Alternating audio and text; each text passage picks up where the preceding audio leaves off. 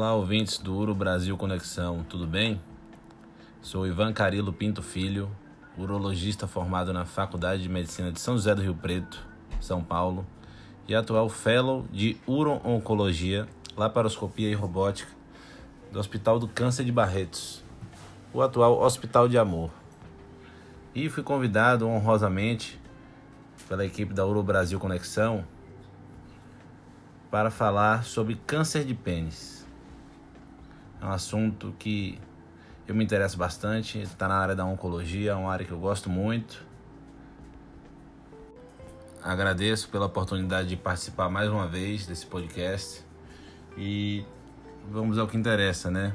O câncer de pênis é, ele é um câncer que tem uma incidência mundial baixa, uma incidência que vai de meio a um e meio a cada 100 mil homens nos países desenvolvidos.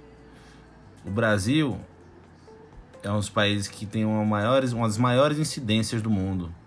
Faz cerca de 2% dos tumores em homens e chega a ter uma incidência de 8,3 a cada 100 mil homens.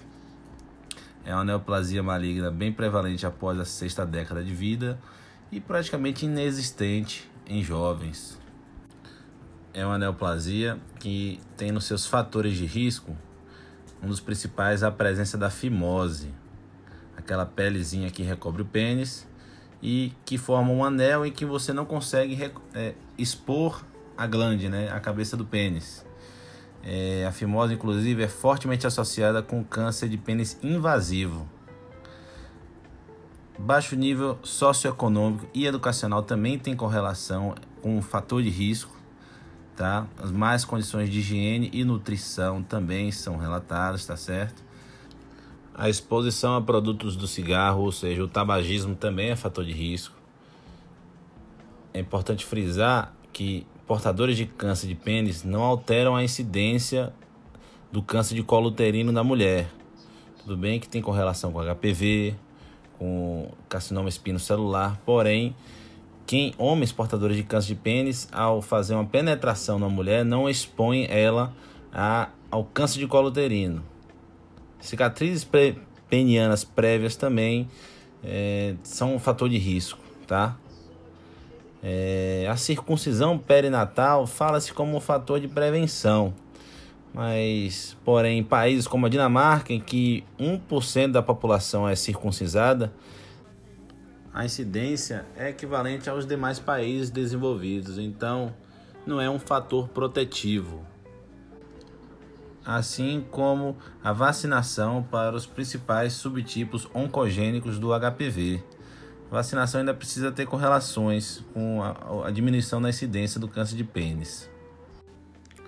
O esmegma, que é aquela sujidade esbranquiçada, geralmente localizada no suco balão prepucial, não é oncogênico, apesar de más condições de higiene e nutrição serem fatores de risco para o desenvolvimento do câncer de pênis.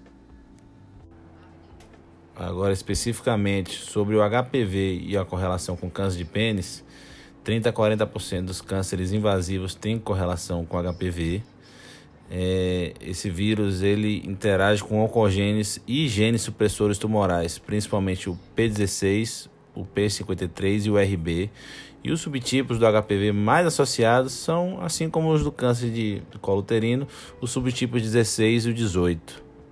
Há um aumento de risco de, de, desse tipo do, dos cânceres HPV associados em portadores de condiloma acuminado. Por isso, é importante o tratamento precoce em pacientes com essas condições ainda benignas. A história natural da doença ela se dá por aquela ferida ou verruga ou um tumorzinho persistente que cresce no pênis, que não cicatriza, que não melhora com pomadas, que não melhora com tratamentos tópicos e que por fim levam o médico a fazer uma biópsia ou então encaminhar para um especialista para um tratamento mais adequado. É, é uma doença que é, o atraso no diagnóstico pode chegar a quase um ano, segundo Campbell, em que 15 a 50% dos pacientes é, deixam de procurar assistência médica, seja por vergonha, por baixo nível socioeconômico, por ignorância, enfim. A localização dessas lesões se dão mais, a grande maioria das vezes, na glande, em quase 50% das vezes, e aí o prepúcio um pouco menos, suco coronal e poucas vezes na haste peniana. É uma lesão que a dor não condiz com o grau de vazão e é, ela tem uma rota de disseminação linfonodal que ela vai sequencialmente da região inguinal superficial para profundo para os, e para a região ilíaca, né, para os linfonodos ilíacos. E por fim, como é que vamos conduzir esses casos? O paciente vai adentrar no seu consultório se queixando de que já fez dois, três, cinco tratamentos que não resolveram, que só tiveram piora do quadro e você, como médico, você vai fazer um exame físico minucioso, vai questionar aí fatores de risco, é, vai, vai inspecionar toda a região inguinal, é, linfonodos regionais e, por fim, você tem é obrigatório, mandatório realizar uma biópsia incisional ou mesmo excisional da lesão. A patologia tem papel fundamental nessa biópsia. Ela tem que tem que dizer para a gente o grau de invasão, se há presença ou não de invasão linfovascular e se há presença de subtipo HPV associado, né? E com esse laudo histopatológico em mãos, a partir do tamanho da lesão e do, dos linfonodos aumentados ou não, evidenciados ao exame físico ou exame de imagem, é que nós vamos prosseguir com o manejo. O manejo vai ser sempre cirúrgico ou preservador ou mais radical. E sem dúvida, com um índice de recorrência muito baixo, a amputação cirúrgica parcial ou total é o padrão ouro, apesar do grande trauma psicossocial dessa conduta. Há algumas terapias para o câncer in situ, lesões T1 e demais lesões superficiais em que a gente consegue fazer uma, uma cirurgia conservadora, né? uma, uma terapia conservadora, que pode ser uma postectomia, pode ser até feito por radioterapia com uma boa resposta, crioterapia, glandectomia e são cirurgias que a gente consegue preservar a haste peniana, a atividade sexual, porém há um risco um pouco maior de recidiva. E essas, essas, todos esses tipos de conduta tem que ser bem discutido com o paciente o paciente tem que ser bem esclarecido de que ele precisa retornar no consultório de uma forma precoce, com segmento de perto. Tem que, tem que ficar de olho naquelas cicatrizes ali pós-operatórias que não cicatrizam bem que continuam secretando. E algumas das vezes o paciente não é tão bem esclarecido. E para isso, mesmo em lesões pequenas, nós podemos sim oferecer uma conduta mais radical. O tratamento do acometimento linfonodal no câncer de pênis ele tem que ser bem individualizado, muito baseado na, no achado histopatológico inicial, associado ao exame físico, como eu já bem mencionei. Uma adenopatia palpável no câncer de pênis é associada a metástases linfonodais comprovada em cerca de 43% dos casos. Ademais, são linfonodos inflamatórios. Os linfonodos não palpáveis em um câncer invasivo, um câncer acima do T1B, 25% das vezes há micrometástases. Então, a linfadenectomia radical é muito bem indicada em casos acima de T1B. A linfadenectomia é um procedimento cirúrgico de alta morbidade, é um procedimento que há muitas complicações associadas, principalmente em pacientes com MC elevado.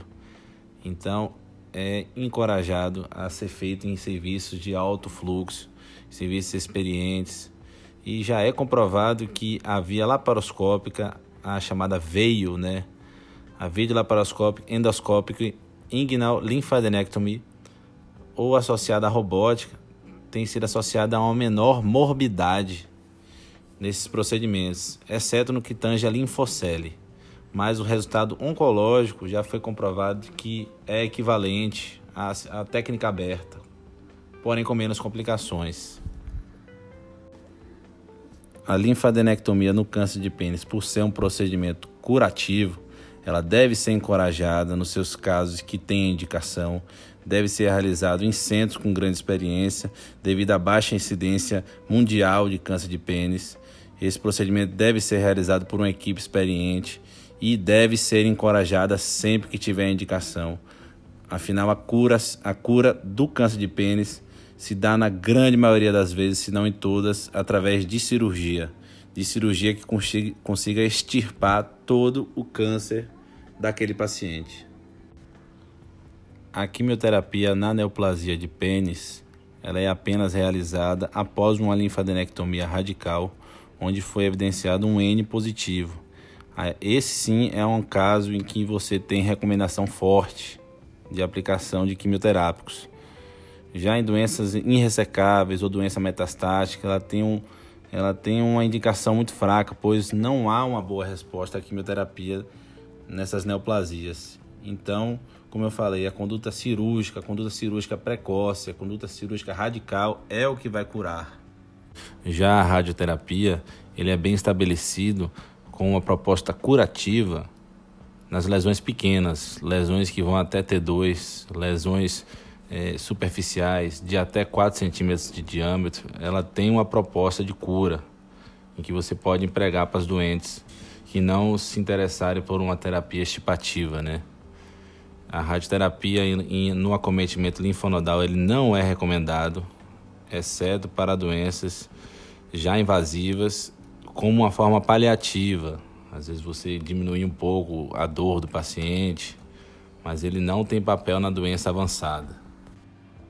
E por fim, o follow-up, o segmento dos pacientes deve ser feito com rigor naqueles com que você propôs uma terapia mais conservadora, uma terapia ablativa. Esses doentes têm que ser rigorosamente acompanhados, tem que ser estimulado o exame físico, o, o, o segmento das lesões, por, por vezes com fotos, com palpação. O doente tem que lhe informar se houve progressão de doença, se houve alguma alteração naquela, naquela área que você ressecou. Às vezes, como já discuti mais cedo, é importante você discutir com o doente, mesmo lesões pequenas, você discutir uma conduta um pouco mais agressiva, devido ao pouco esclarecimento de algum dos pacientes sobre a natureza da lesão ou então pelo paciente por vezes morar muito longe, ou por, por, você desconfiar que o doente talvez não volte mais ou demore a voltar. Às vezes vale a pena você ser um pouco mais radical. E alcançarmos a cura de uma doença que é potencialmente curável através de cirurgia. Bom, pessoal, finalizo agradecendo a toda a equipe da Ouro Brasil Conexão por mais essa oportunidade. Sempre um prazer estar aqui com vocês e estou à disposição para qualquer dúvida, para qualquer debate, esclarecimento. Um grande abraço.